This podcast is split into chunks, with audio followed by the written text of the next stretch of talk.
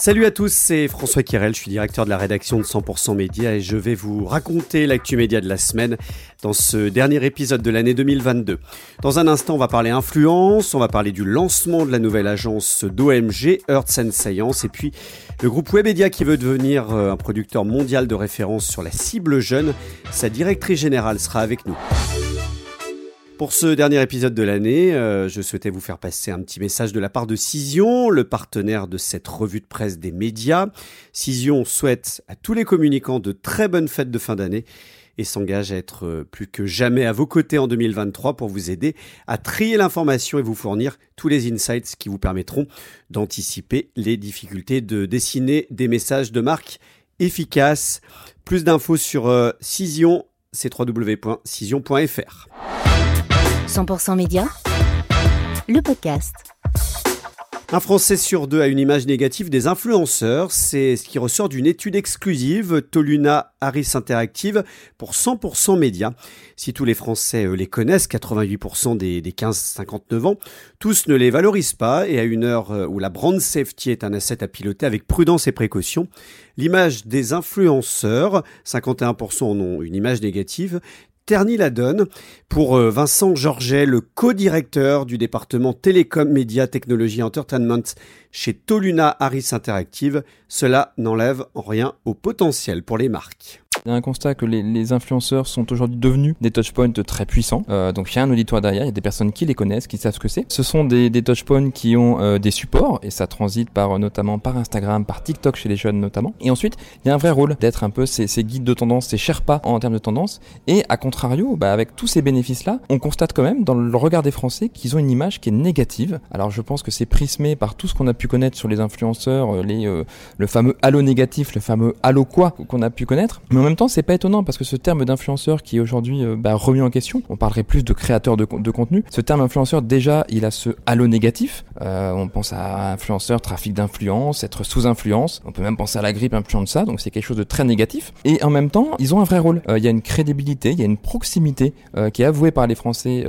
pour ces influenceurs. Et donc de ce fait, on est rattrapé aussi par l'actualité. Et, ce sondage-là nous montre qu'à travers les Français, ben voilà, il y a ces influenceurs-là gagneraient à être plus responsables, gagneraient à être plus engagés et que les marques et que les consommateurs gagneraient à ce qu'il y ait plus de brand safety euh, sur ces acteurs de la brand advocacy. Et puis on voit aussi que certaines agences, certaines sociétés web, je pense au groupe Webedia qui, qui refuse le terme influenceur et qui parle plutôt de, de créateur. Finalement, est-ce que c'est le même métier euh, d'un côté euh, d'avoir gagné une télé-réalité et de l'autre côté de construire communauté euh, grâce à sa création et grâce à son art en fait Ouais, je pense qu'il faut vraiment arriver à les, différencier entre ces, ces, gens qui ont peut-être un, un, grand public, qui sont présents sur Instagram et qui font euh, potentiellement du buzz, et tous ces influenceurs engagés et crédibles. Et c'est vraiment très important pour les marques. Euh, les marques aujourd'hui, elles visent à se rapprocher des jeunes. On a mesuré que les influenceurs, ça marche bien auprès des jeunes. L'image est l'image, 50% des Français ont une image négative d'influenceurs. Auprès des 15-24 ans de cette génération Z, on est à 25% qui ont une image négative. Donc c'est vraiment un vecteur vraiment très important euh, pour les marques et les marques dans leur optique de crédibilisation, de transparence et de se rapprocher de ces publics jeunes, bah, ont raison de aujourd'hui devraient toutes euh, mettre en place des dispositifs justement pour mesurer bah, cette adéquation entre bah, mon influenceur et ma marque. Est-ce que c'est cohérent? Une marque s'interroge sur sa raison d'être, elle doit s'interroger aussi sur la raison d'être de ces influenceurs qui doivent porter aussi sa raison d'être. Et retrouver Pop-up Insights euh, de Toluna Harris Interactive en exclusivité dans 100% Média et désormais chaque trimestre. Justement, on a beaucoup parlé des influenceurs cette semaine. Bercy veut mieux encadrer les influenceurs, c'est ce que nous expliquent les échos. Le gouvernement a annoncé le lancement d'une consultation publique et de groupes de travail pour mieux encadrer cette profession.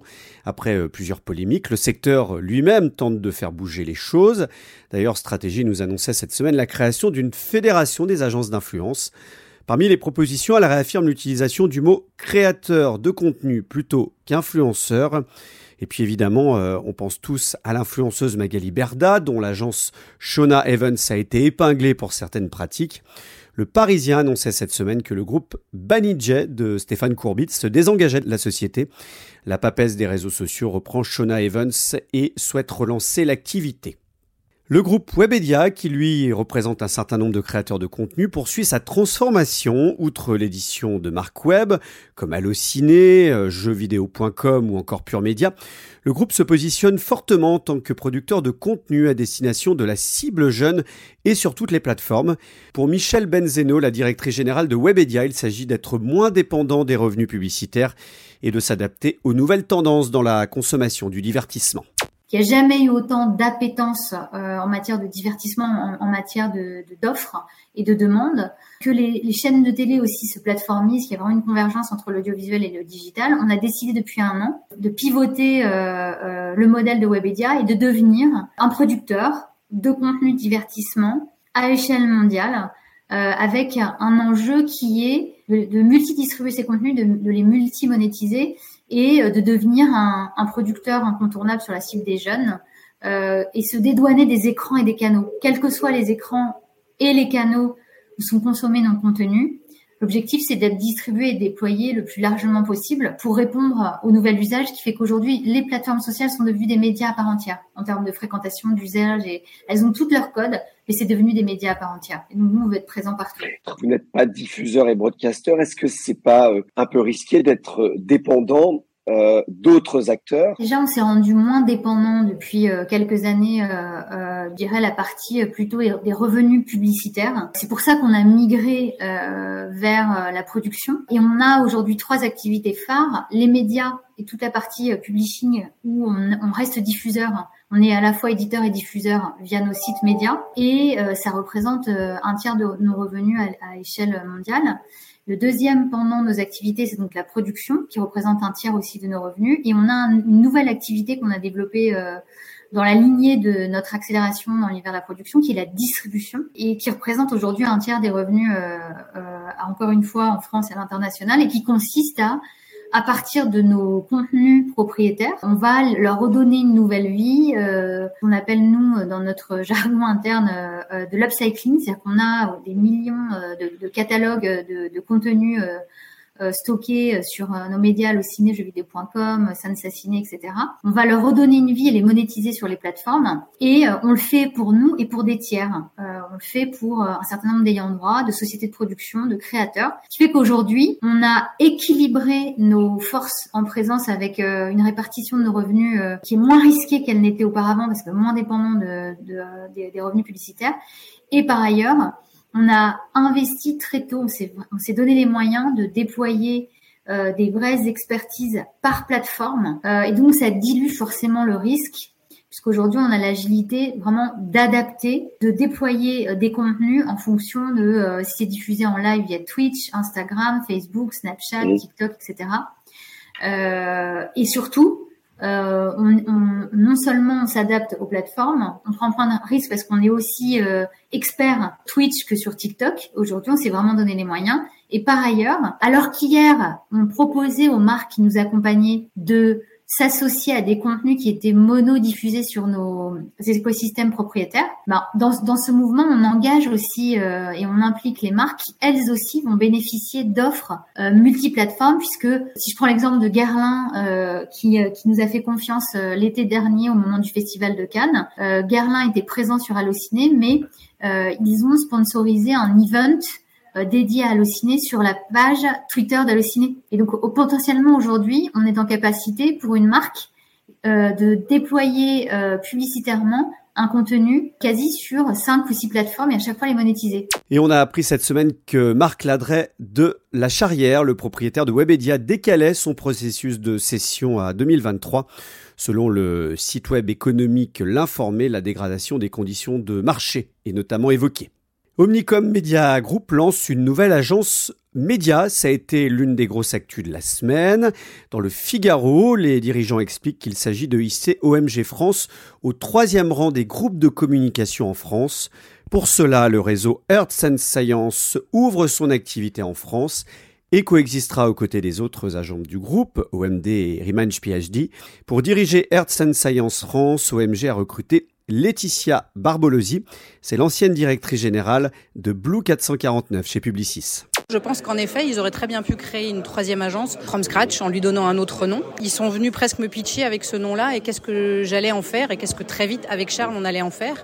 Et il se trouve que Arts and Science, on peut raconter mille choses dessus. On peut, ça peut être un peu tarte à la crème, on peut enfoncer des portes ouvertes, mais ça a vraiment trouvé de la résonance dans notre manière de travailler avec Charles. Donc ce petit truc en plus, j'ai envie de dire, c'est voilà comment on fait pour euh, euh, toujours euh, réconcilier branding et performance. On aime les marques, on les aime pour ce qu'elles sont, et une marque elle se construit pas avec des bannières en digital. Hein. Maintenant, sa performance business, même pour une marque qui fait pas du e-commerce, elle peut se lire dans la donnée digitale. Donc comment on fait pour réconcilier ces deux choses-là Et on essaie de le faire de manière systématique. Alors évidemment, il y a plein d'annonceurs qui n'ont pas une batterie d'études à disposition. On va essayer de leur proposer des solutions, ou bien tout simplement, en regardant des signaux sur Internet, euh, essayer de comprendre un peu mieux comment nous, ce qu'on fait en médias, euh, ça, ça, ça, va impacter euh, eux, leur performance de marque donc, ou leur performance business, et idéalement les deux. nous, on veut fonctionner en équipe courte. On veut pouvoir être disponible tout le temps pour nos interlocuteurs auprès des marques. Quand ils décrochent leur téléphone, ils ont un point de vue à partager avec nous, on veut être là.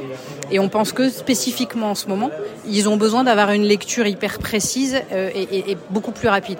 Et là-dessus, évidemment, euh, il n'y a pas que la taille qui fait les choses, il y a aussi nos expertises. Mais nous, on a la possibilité d'avoir cette vélocité-là que peut-être euh, dans des grandes structures comme OMG, Remind, on a moins. Et puis il y a aussi cette culture-là, cette culture de la performance de marque et ou business. Vraiment, c'est une culture qu'on infuse auprès de nos équipes.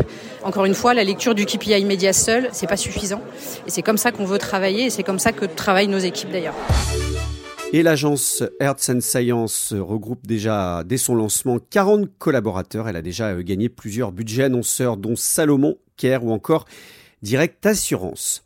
Et puis notez cette date, le lundi 23 janvier, ce sera la dixième édition du prix Agence Média de l'année. Cette année, ce sera la salle Vagram et c'est organisé évidemment par 100% Média. Notez que les inscriptions sont ouvertes pour assister à la cérémonie. Rendez-vous sur euh, notre site web. Attention, les places sont limitées. En bref, quelques actus à retenir cette semaine avec le patron du groupe M6, Nicolas de Taverneau, qui donne un entretien exclusif au Figaro. Il revient sur l'échec de la fusion avec TF1. Notre tort est sans doute d'avoir eu raison trop tôt, alors que RTL Group a retiré son projet de vente. Nous allons nous appuyer sur nos fondamentaux qui sont extrêmement solides.